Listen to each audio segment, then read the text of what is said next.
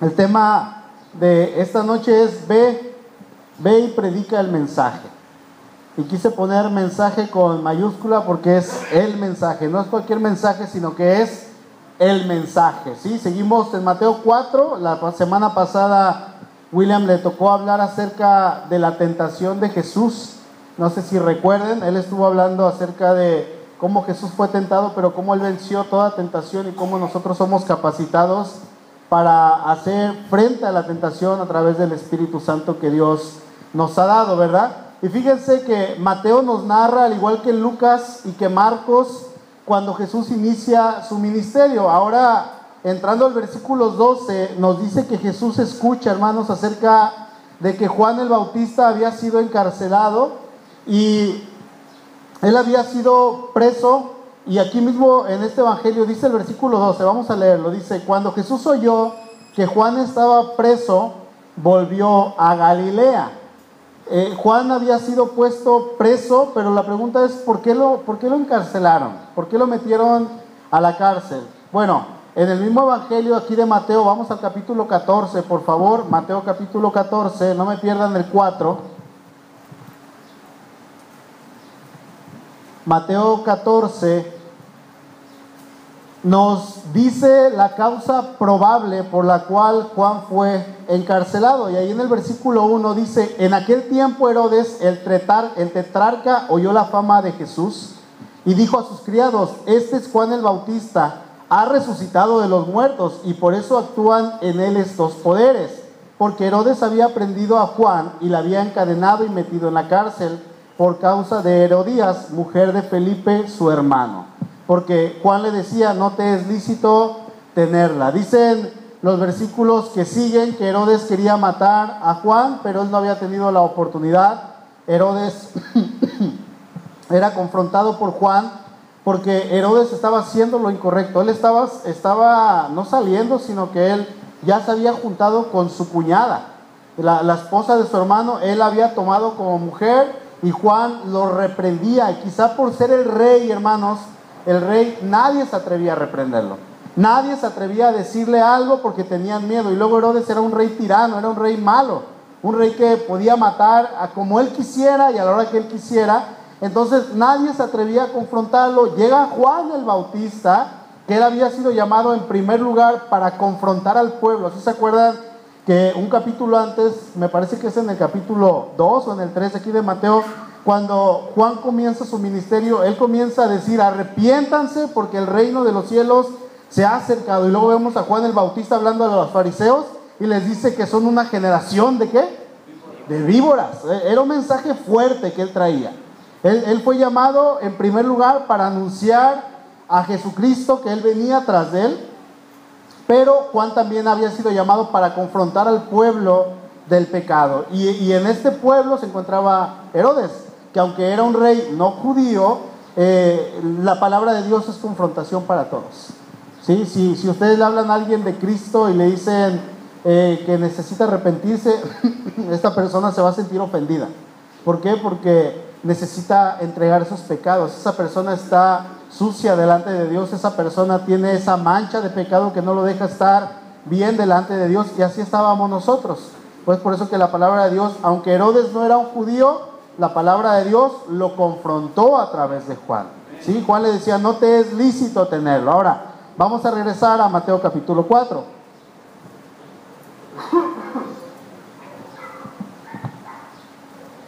Versículo 12, nuevamente dice, cuando Jesús oyó que Juan estaba preso, volvió a Galilea. Lo que, lo que leímos ahí en el capítulo 14, Juan ya no estaba preso en el 14, sino que Juan ya había sido ejecutado por Herodes. Herodes había cometido por fin aquel asesinato que él tanto quería, porque lo estaban confrontando. Simplemente que cuando Jesús escucha la, cuando Herodes, perdón, escucha la fama de Jesús, dice Juan resucitó, porque él ya lo había matado, ¿sí? Entonces, pero eh, cuando, fue Juan, cuando Juan fue arrestado, hermanos, esto causa que Jesús se mueva de residencia, él mueve su lugar donde él estaba viviendo. ¿Pero por qué? Vamos al verso 13, dice, y dejando a Nazaret, vino y habitó en Capernaum, ciudad marítima en la región de Zabulón y de Neftalí para que se cumpliese lo dicho por el profeta Isaías cuando dijo, tierra de Zabulón y tierra de Neftalí, camino del mar, al otro lado del Jordán, Galilea de los gentiles. El pueblo asentado en tinieblas vio gran luz y los asentados en región de sombra de muerte, luz les resplandeció. Jesús se traslada de Nazaret, donde él estaba habitando, él se muda a Capernaum. Capernaum de Nazaret se encontraba a unos 32 kilómetros hacia el norte, hacia arriba. Para calcular un poco mejor la distancia, por ejemplo, de aquí de Vallar, de aquí de San Vicente al centro, al malecón, son 25 kilómetros.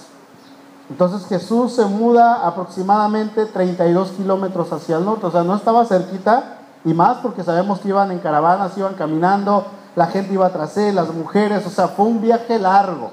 Cuando él escucha que Juan es arrestado, él se mueve de residencia y no fue por miedo, fíjense, no fue para que lo fueran a arrestar a él y para que no lo, bueno, como si lo quisieran arrestar a él y para que no lo arrestaran, no. E, e, es Capernaum realmente donde llega a estar el centro de sus operaciones durante el ministerio que él tuvo en Galilea.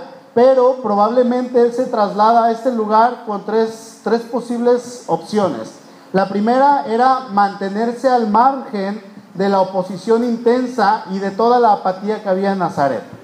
La segunda pudo haber sido impactar en una población más numerosa, ya que Capernaum era una ciudad activa y el mensaje del, evangelio que Jesús traía, quizá probablemente si Jesús se mudaba a Capernaum iba a traer mayor impacto a mayor personas, a un mayor número de gente. Y la tercera opción puede ser que él se pudo haber valido quizá de mayores recursos y apoyo para su misionero, para, para su, su, ministerio, perdón, que él estaba haciendo. Recordemos que, ¿quiénes eran los que sostenían el, el ministerio de Jesús? ¿Se acuerdan? Las mujeres. Principalmente las mujeres eran las que sostenían el ministerio de Jesús.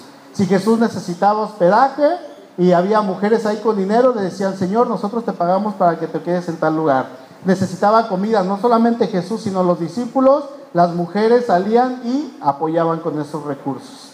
Hermanitas, las mujeres son una bendición siempre para la iglesia. ¿Verdad? ¿Amén o no? Hermanos, ¿amén? ya ni ustedes contestan.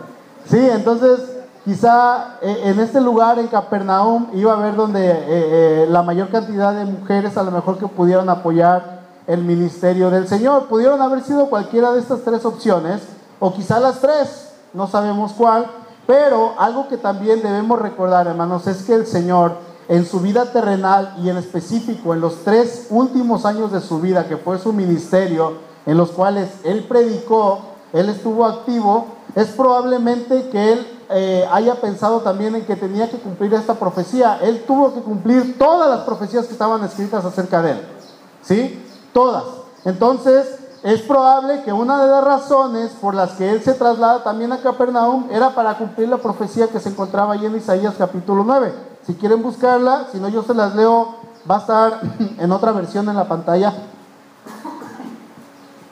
Pero Jesús, siendo el Mesías, él, tenía que ser esa luz a la tierra de Zabulón y a la tierra de Neftalí la región de Galilea en la que Capernaum se encontraba localizada. Dice Isaías 9, 1 y 2, te los voy a leer la nueva traducción viviente. Dice, sin embargo, ese tiempo de oscuridad y de desesperación no durará para siempre.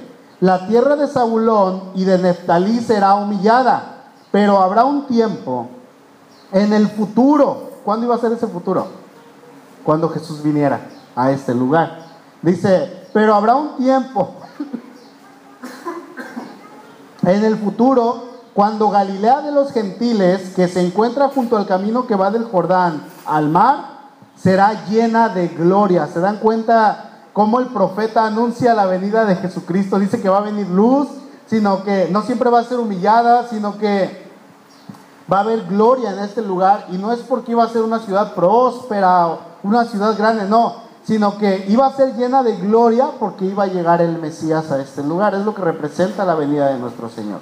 Dice el verso 2, el pueblo que camina en oscuridad verá una gran luz. Para aquellos que viven en una tierra de densa oscuridad, brillará una luz. Está hablando obviamente de la venida del Señor Jesucristo. Él tenía que trasladarse a este lugar para cumplir esta profecía. Se hace esta profecía con respecto a la venida del Señor a dos provincias. ¿Cuáles eran esas dos provincias?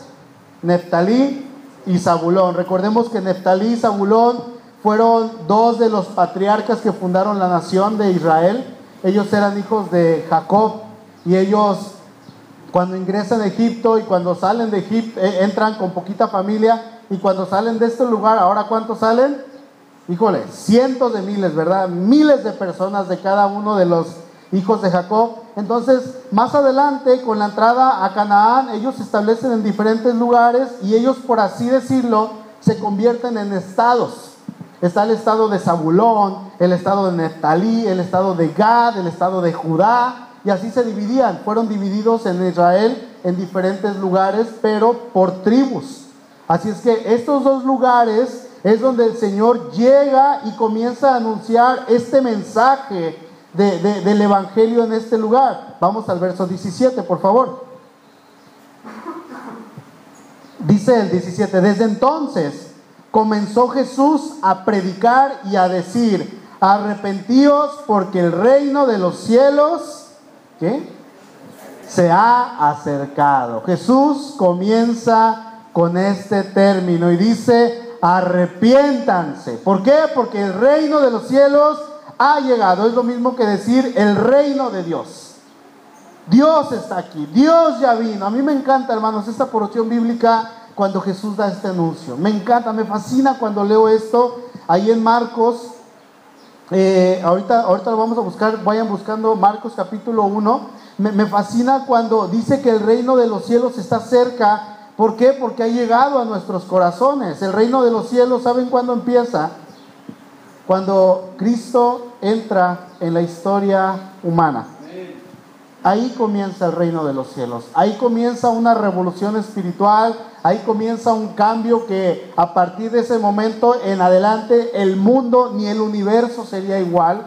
Jamás iba a haber un cambio en todos lugares, hermanos. Por años se había anunciado acerca de su venida. La tierra esperaba este momento. Los ángeles esperaban y anhelaban ver esto. Jesús mismo, hermanos, en la eternidad ya tenía este momento planeado cuando él iba a venir anunciando ese mensaje que iba a ser el único mensaje que iba a traer salvación.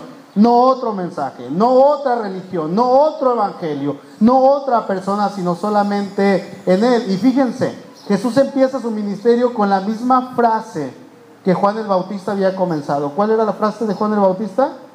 Arrepentíos porque el reino de los cielos se ha acercado. ¿Y saben algo?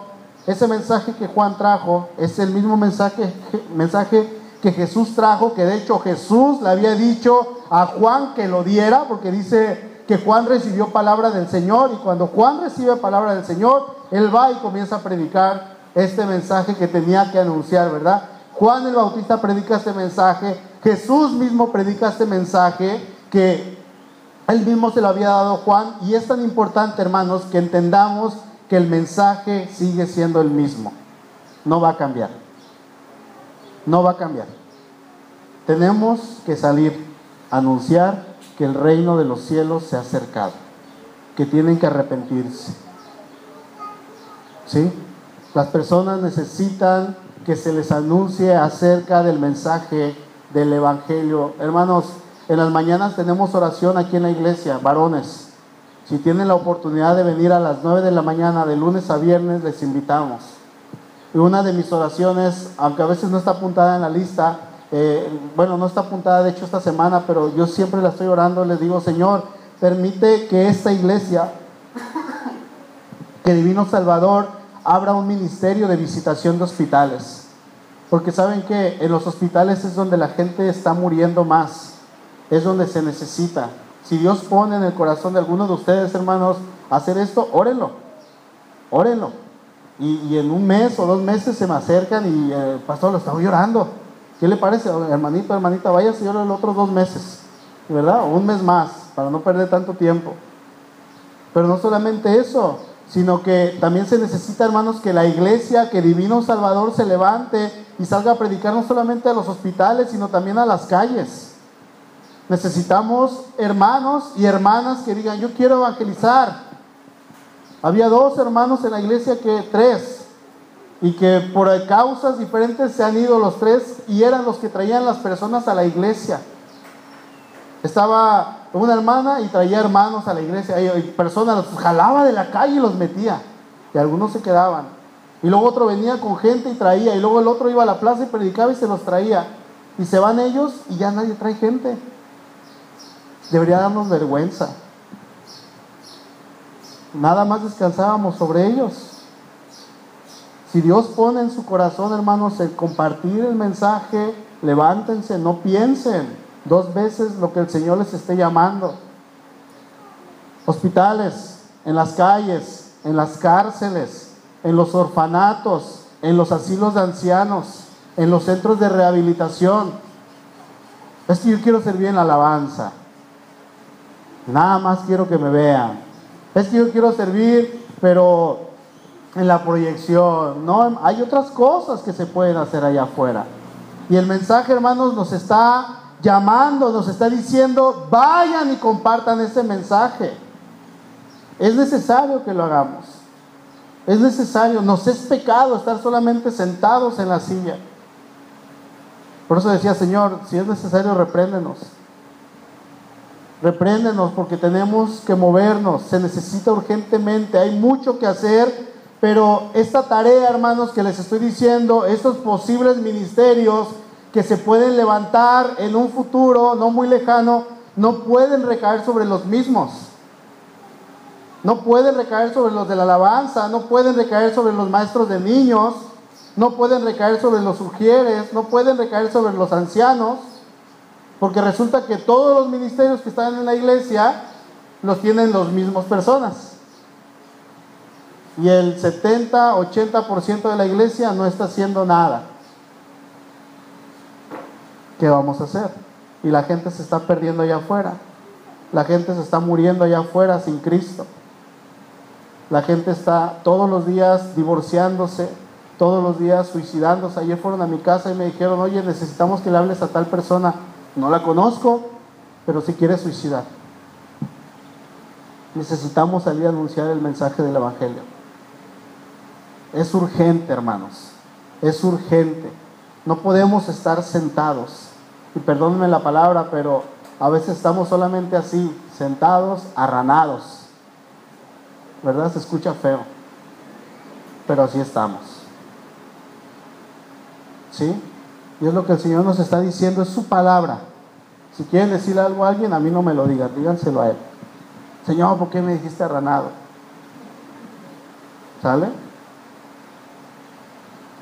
Dice que era el mensaje que Jesús estaba predicando, arrepiéntanse porque el reino de los cielos se ha acercado.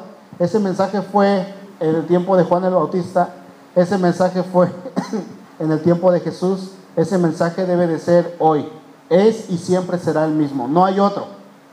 No hay otro. Cuando en esta iglesia se comienza a predicar acerca de que el pecado ya no es pecado y de que no nos preocupemos por pecar, que somos hijos de la gracia y eso, hermanos, vayan a otra iglesia. ¿Sí? Necesitamos hablar acerca de eso. Me encanta cuando Marcos, vamos a Marcos 1, eh, el evangelista narra el inicio del, del, ministerio de Jesús. Dice ahí en Marcos 1, 14. Dice después, después de que Juan fue encarcelado, vino, vino Jesús a Galilea predicando el Evangelio del reino de Dios, diciendo, el tiempo se ha cumplido y el reino de Dios se ha acercado, arrepentíos y creed en el Evangelio. El reino de Dios, el reino de los cielos es Él. Me he acercado, arrepiéntanse y crean en mí. Él es el Evangelio. ¿Sí? Es un mensaje, hermanos, que es tan hermoso, es poderoso, es importante, es único, es completo, donde hay plenitud en aquel que lo escucha, pero también hay confrontación. Sí, es un mensaje que va a traer restauración, va a traer paz, calma, quietud, descanso, un mensaje verdadero, un mensaje que va a traer un cambio total sobre aquel que lo escucha. Es un mensaje, hermanos, que nos hace voltear hacia el cielo y reconocer que el único que vive que reina y que puede traer salvación se llama Jesucristo. Es un mensaje como ningún otro, sin precedentes. Este mensaje, fíjense, fue el que hizo recapacitar a Nabucodonosor. Cuando Nabucodonosor se para en su palacio y voltea a ver todo lo que había hecho, y, yo me imagino que volteó a ver los jardines, ¿verdad? De Babilonia, grandísimos, que fue una de las, de las siete maravillas del mundo antiguo. Se quedó viendo y dijo, todo esto lo he hecho yo con mi poder. Todo esto lo he hecho yo con mi grandeza.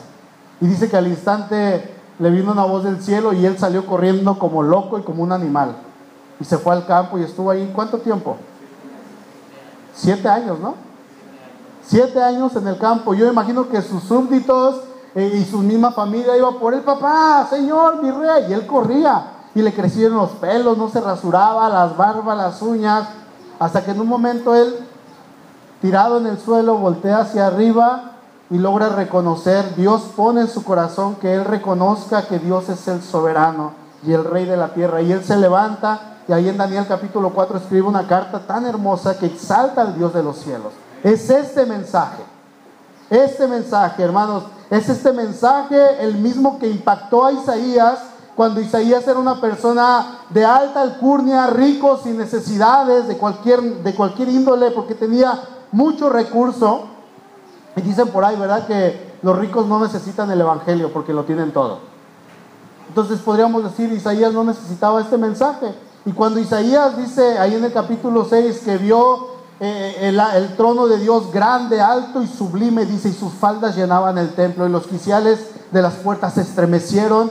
Él, se quedó anonadado a tal grado de que cuando Dios pregunta y dice, ¿quién irá por nosotros? ¿A quién enviaremos? Isaías dice, yo, yo Señor, envíame a mí, yo voy, yo. Pero va a haber sufrimiento, Isaías, va a haber tribulación, no le hace, yo voy. Es este mismo mensaje, ¿sabían? Es este mismo mensaje, es este mismo mensaje que hizo que Abraham, que Moisés, que David se rindieran. Es este mismo mensaje, hermanos, que nos ha hecho a nosotros siervos y esclavos de Dios para vivir realmente en libertad. Una libertad que antes no teníamos. Hermanos, gloria a Dios por este mensaje que nos permite conocer y saborear, pero también tenemos que compartirlo. Tenemos que salir. Tenemos que anunciarlo. No callemos, hermanos, nuestras bocas, sino que hablemos, porque, ¿saben algo? A eso se nos ha llamado. A eso. Dice ahí en primera de Pedro 2.9, para que anuncien las virtudes. A eso se nos ha llamado. Para que anuncien las virtudes de aquel que nos llamó de dónde?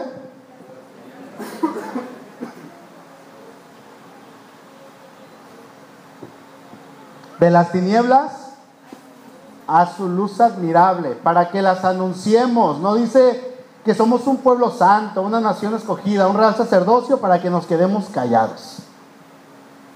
No, para que salgan y anuncien las virtudes de aquel que los llamó de las tinieblas, como estaba Zabulón y Neftalí, aquel pueblo asentado en tinieblas vio gran luz.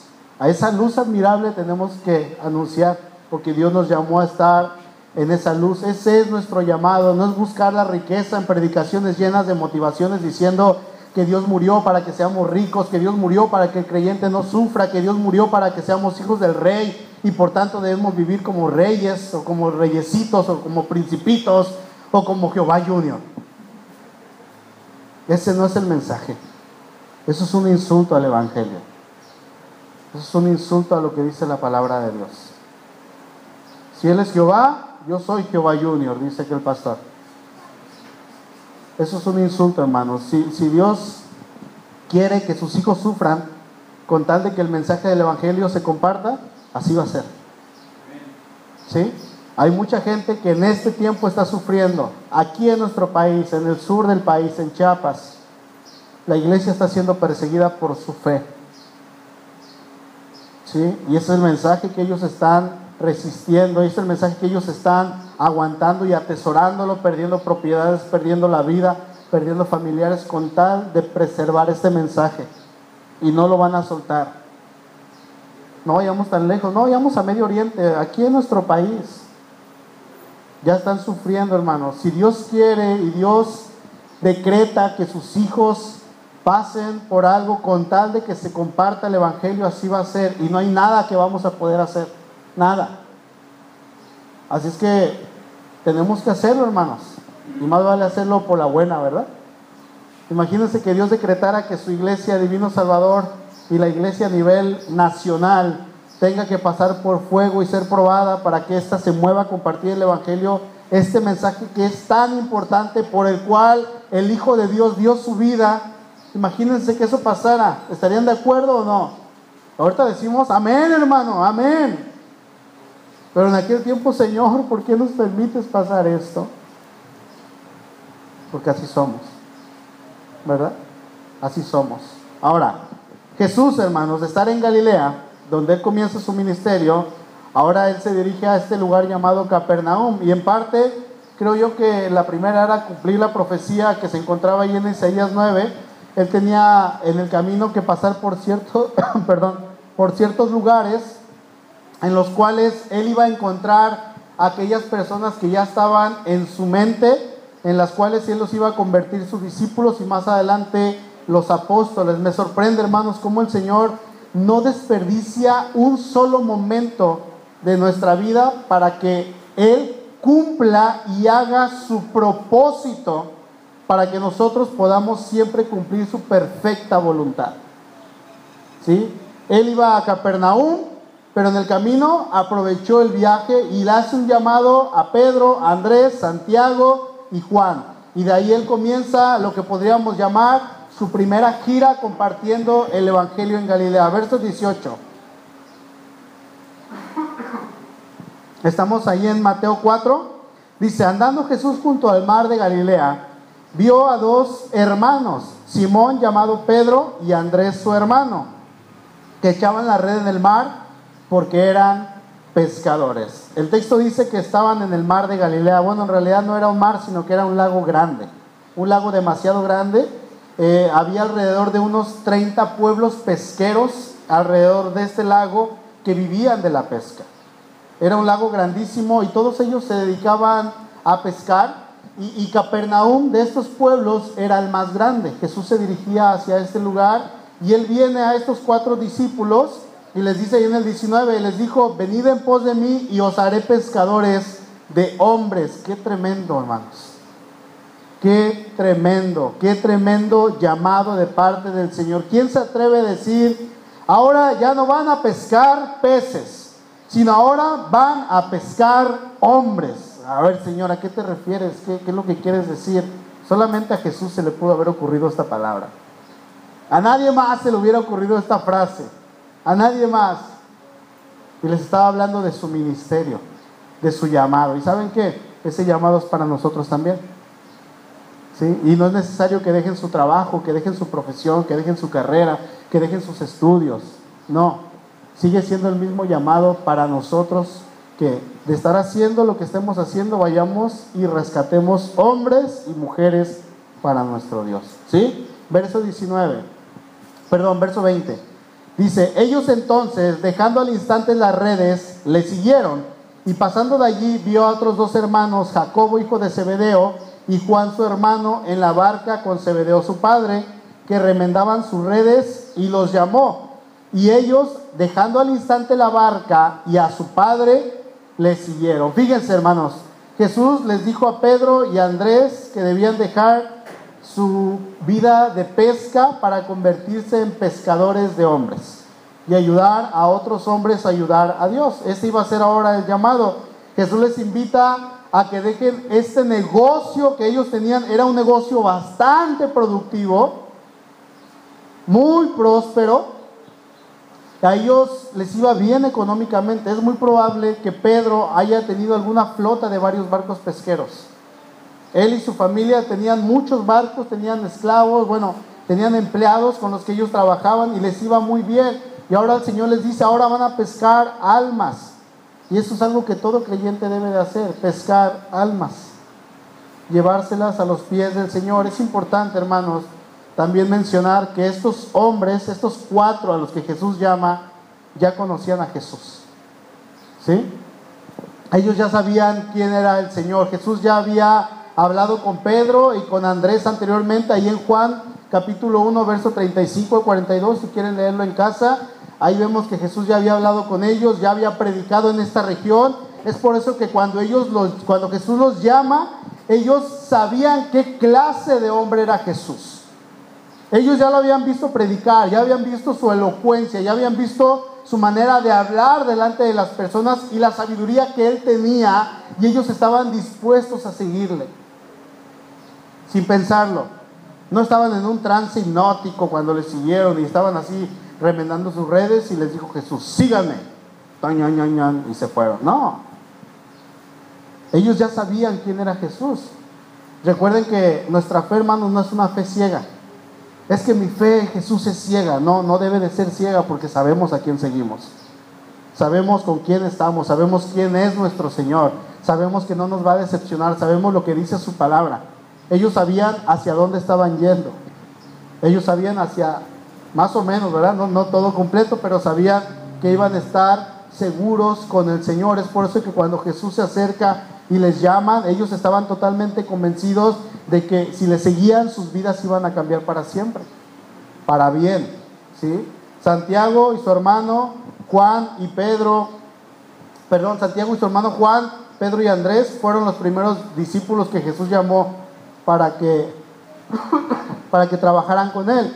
Y cuando Jesús los llama, ellos se levantan y al instante inmediatamente dejan sus tareas. No respondieron con excusas, hermanos, no. No respondieron eh, ah, Señor, espérame poquito, como aquel que le dijo, Señor, espérame que vaya y entierra a mi padre. Eh, le estaba diciendo, Señor, espérate que mi padre se muera y cuando ya yo quede huerfanito, yo te sigo. Mi padre todavía está en los 45, está fuerte. No, ellos al instante, hermanos, sin pensarlo, siguieron a Jesús. De esa misma manera, igualito, hermanos, recordemos que el mensaje no ha cambiado. Sigue siendo el mismo. Jesús nos llama a cada uno de nosotros a seguirlo y cuando nos pide que le sirvamos en cualquier área debemos actuar como lo hicieron estos hombres al instante porque sabemos a quién estamos siguiendo. Sabemos quién es nuestro Señor, sabemos quién es el que nos ha dado la vida eterna. Amén. Entonces, si el Señor les pone algo en su corazón, hermanos, no de esto que estamos hablando hoy, quizá otra cosa, Póngalo en oración. Voy a darlo tres años. No. Órenlo dos, tres semanas, un mes y vengan. ¿Verdad? Dice, pastor, aquí está esto que Dios puso en mi corazón. Lo oramos y lo oramos. ¿Sí? Y si es de Dios, va a prosperar. Y si no, pues pensarle otra cosa, pero seguirle, sin estar quietos, hermanos. Verso 23. Dice, y recorrió Jesús toda Galilea, enseñando en las sinagogas de ellos y predicando el Evangelio del reino y sanando toda enfermedad y toda dolencia en el pueblo. Ahora, ya para casi terminar, dice, no, pastor, ya estoy terminando y se tarda una hora más, Ya casi para terminar, hermanos. Eh, en este versículo 23 encontramos en resumidas cuentas todo el trabajo que Jesús realizó. Este verso es muy importante para el creyente. Fíjense, dice, recorrió toda Galilea. Él tenía un propósito al caminar, al recorrer, y el propósito era, dice el versículo, enseñar en las sinagogas de ellos. Pero ¿qué es lo que iba a enseñar el maestro? Bueno, el correcto y el verdadero mensaje de Dios, porque ellos lo tenían, pero los sacerdotes lo habían tergiversado, lo habían movido, lo habían corrompido. Es por eso que era necesario que Jesús se acercara a las sinagogas donde se enseñaba la palabra y les enseñara lo que realmente ellos debían aprender. Ahora, también dice el versículo que Jesús iba predicando el Evangelio del reino. Y ese es el principal motivo por el cual él vino a la tierra, anunciar este mensaje del reino de los cielos que iba a traer esa salvación para todo aquel que le escuchara. Dice Juan 1.12, mas a todos los que le recibieron, a los que creen en su nombre, les dio la potestad de ser hechos hijos de Dios. Es ese mensaje. ¿Sí? Eh, un mensaje que trae también consigo poder. 1 Corintios 1.18, porque la palabra de la cruz es locura a los que se pierden, pero a los que se salvan, esto es a nosotros, ¿qué es? Es poder de Dios. Un mensaje que nos va a traer salvación de la condenación y nos hace propiedad exclusiva de Cristo. Efesios 1.13, en él también ustedes, cuando oyeron el mensaje de la verdad, el evangelio que les trajo la salvación, y lo creyeron, fueron marcados con el sello que es el Espíritu Santo prometido. Este garantiza nuestra herencia hasta que llegue la redención final del pueblo adquirido por Dios para alabanza de su gloria. Hermanos, es este mensaje el que nos capacita para ser hijos de Dios. No hay otro mensaje. No hay otro. Y dice el versículo 23 al final que Jesús vino a este lugar de Capernaum eh, sanando toda enfermedad y toda dolencia en el pueblo. Ese fue un extra. ¿Sí? Lo que Jesús hizo ahí en, este lugar fue un extra, un bendito extra para todos aquellos que fueron sanados por Él. ¿Por qué? Porque ¿quién no quiere un milagro de Jesús? ¿Quién no quisiera un milagro? Pero Jesús no está obligado a hacer milagros. ¿O sí? ¿Quién dice que sí? Yo decreto que me sanas en este momento. A ver, tú no le vas a órdenes a Dios. ¿Jesús está obligado a hacer milagros por su iglesia? Pueden opinar, ¿eh? Para nada.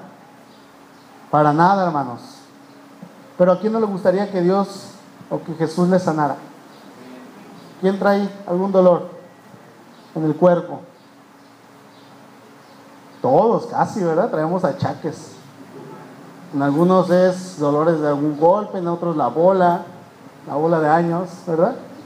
En otros, eh, cualquier cosa que sea, hermanos, pero traemos diferentes cosas, todos. A mí me gustaría que Jesús me sanara, también traigo un dolorcito en la espalda desde hace un tiempo atrás ya, y, le he dicho muchas veces, Señor, quítamelo, y no ha habido respuesta. ¿Me gustaría que me lo quitara? Sí, por supuesto que sí, pero el Señor no quiere, no siempre lo va a hacer. Y esto es porque en ocasiones, ¿saben que Le servimos más estando enfermos que sanos. Le servimos más. Ahora, ¿por esto Dios es cruel? En ninguna manera. Él es soberano. Y Él sabe y conoce nuestros corazones. Pablo decía de ese aguijón que no le fue quitado ahí en 2 de Corintios 12, 9, dice, por tanto de buena gana me gloriaré más bien en mis debilidades para que repose sobre mí el poder de Cristo, por lo cual, por amor a Cristo, me gozo en las debilidades, en afrentas, en necesidades, en persecuciones, en angustias, porque cuando soy débil entonces soy fuerte. Él entendía perfectamente que Dios lo quería enfermo, porque si Dios lo sanaba, quizá Pablo subiera así de, ah, ya estoy sano, ahora sí vámonos. Y lo tenían un perfil bajo. Hermanos, nos da una gripita y no venimos a la iglesia. Bueno, bueno, ahorita con el COVID no vengan. ¿Verdad? Pero antes, para todo estoy enfermo. Ya no veníamos a la iglesia. Nos da un dolor de cabeza y nos tiramos en cama, ya no venimos. Y bueno, nos da un dolor de espalda y nos queremos incapacitar durante un mes. Ya no venimos. Imaginemos que ese haya sido el pensamiento del apóstol Pablo. ¿Se imaginan? que ese haya sido lo que el apóstol Pablo haya pensado, no, pues no comparte ni siquiera en la cárcel, ni en ningún lugar donde él estuviera, o que haya sido eh, eh, el pensamiento del Señor, perdón, que haya sido el pensamiento del Señor Jesús cuando él estaba pensando que iba a sufrir por hacerse hombre, no hubiera venido, aún seguiríamos en nuestros pecados y en nuestras transgresiones, pero Hermanos, les digo algo con mucho respeto. Para nosotros, para los que están en internet y todos cuantos lo escuchen, ¿verdad? Que no van a ser en internet más de 10 quizá. Somos una iglesia muy mal agradecida. Muy mal agradecida. Le decían unos hermanos a un pastor, pastor, me siento mal, me duele la cabeza, no voy a ir. Y el pastor les decía, si te duele la cabeza y te vas a quedar en casa con dolor de cabeza, Mejor vente a la iglesia con ese mismo dolor de cabeza y pasa tu dolor de cabeza aquí en la iglesia alabando al Señor. Y quizá te sana cuando le estés cantando. Pero si lo vas a tener en casa, tenerlo en la iglesia, vente para acá, hermano, que te duele aquí. De todos modos te va a doler. Ándale, vente. Y ahí venía el hermano, ¿verdad? Con dolor de cabeza. Hermanos, Jesús sanó a mucha gente, pero ese no era el objetivo del mensaje de él, no. El objetivo era traer el mensaje del reino de los cielos y de paso Él dio salud, dio milagros a aquellas personas que lo seguían, pero pobrecitos de aquellos que recibieron un mensaje de Jesús, que buscaron a Jesús por conveniencia y más adelante gritaban, crucifíquenlo. ¿Por qué? Porque ellos, una vez que murieron, obviamente se iban a enfrentar a la ira de Dios. Conociendo a Dios, sabiendo quién era el Señor, solamente buscaron un milagro físico, sanidad material, sanidad física y no en la espiritual.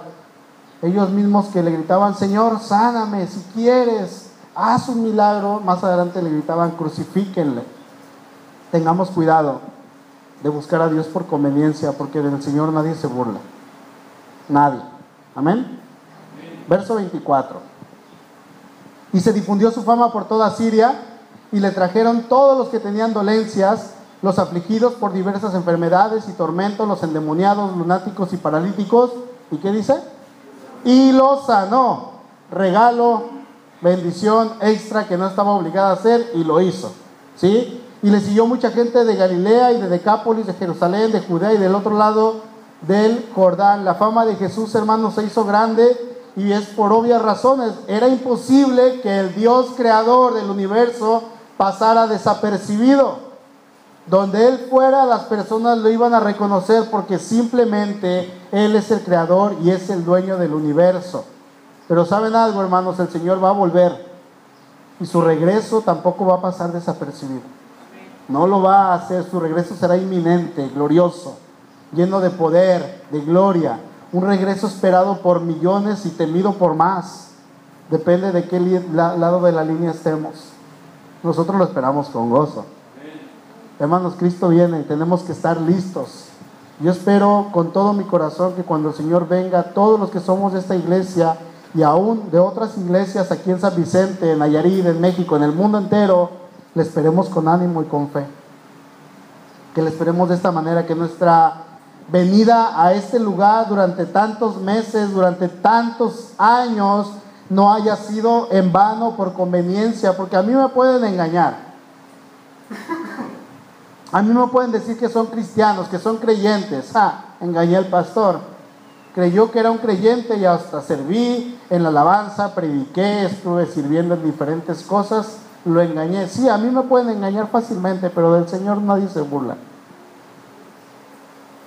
Del Señor nadie se va a reír. Esperemos, hermanos, a Dios con todo nuestro corazón y mientras Él viene, que nuestra estancia en esta tierra sea de anunciar ese mismo mensaje que Él mismo anunció. Recordemos que este mensaje no nos lo debemos callar, no debemos de guardarlo en nuestro corazón. Ahí sí, hermanos, nuestro pecho no es bodega, sáquenlo hacia afuera, expúlsenlo, háblenlo a todos lados, por favor, sin parar, sin detenernos.